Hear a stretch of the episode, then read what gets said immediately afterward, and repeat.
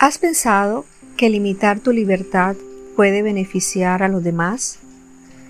Nuestras acciones, queramos o no, van a afectar a otros o van a influir en ellos. Generalmente tomamos decisiones basándonos en qué es lo mejor y lo más provechoso para nosotros. Pero algunas veces podrían tener un efecto desafortunado para las personas que nos rodean. Cuando tomamos decisiones deberíamos preguntarnos de qué manera esta decisión afectará a otras personas.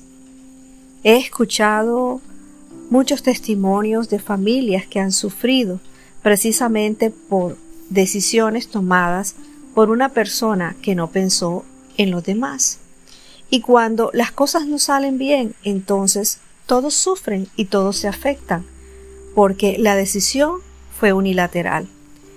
Y aunque tú quieras tomar la decisión unilateralmente, el Señor simplemente nos quiere decir que al tomarla debemos pensar si con lo que vamos a hacer vamos a afectar a otros.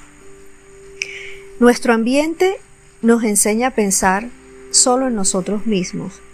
Pero una vez más te digo, el Señor quiere que te detengas y pienses en los demás y no solo en ti mismo.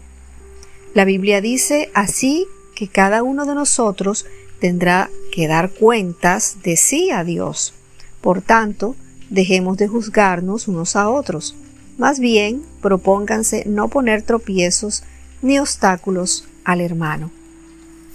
Sí, tal vez no sea de nuestro agrado escuchar esto, pero Dios está al tanto de todo. Y también somos observados todo el tiempo por las personas que nos rodean. Mi hija mayor, Melanie, ella aprende por observación. Es increíble ver cómo ella solo me ve hacerlo una vez y ya para ella quedó grabado. Ella ha tomado ese modelo y sigue haciendo lo que me vio hacer por una sola vez.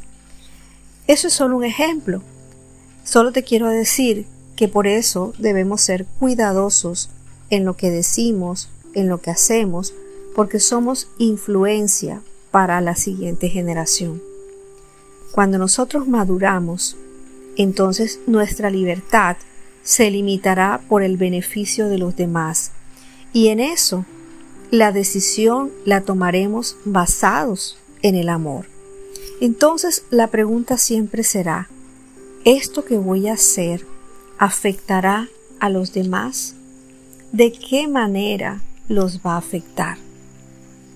Es increíble cómo uno puede pasar de un estado de egoísmo a un estado de amor y de bondad cuando empiezas a pensar en los demás. Y así es como Dios quiere que tú y yo tomemos decisiones, pensando en el bienestar, no solo en el mío, sino también en el de los demás. Dios te bendiga.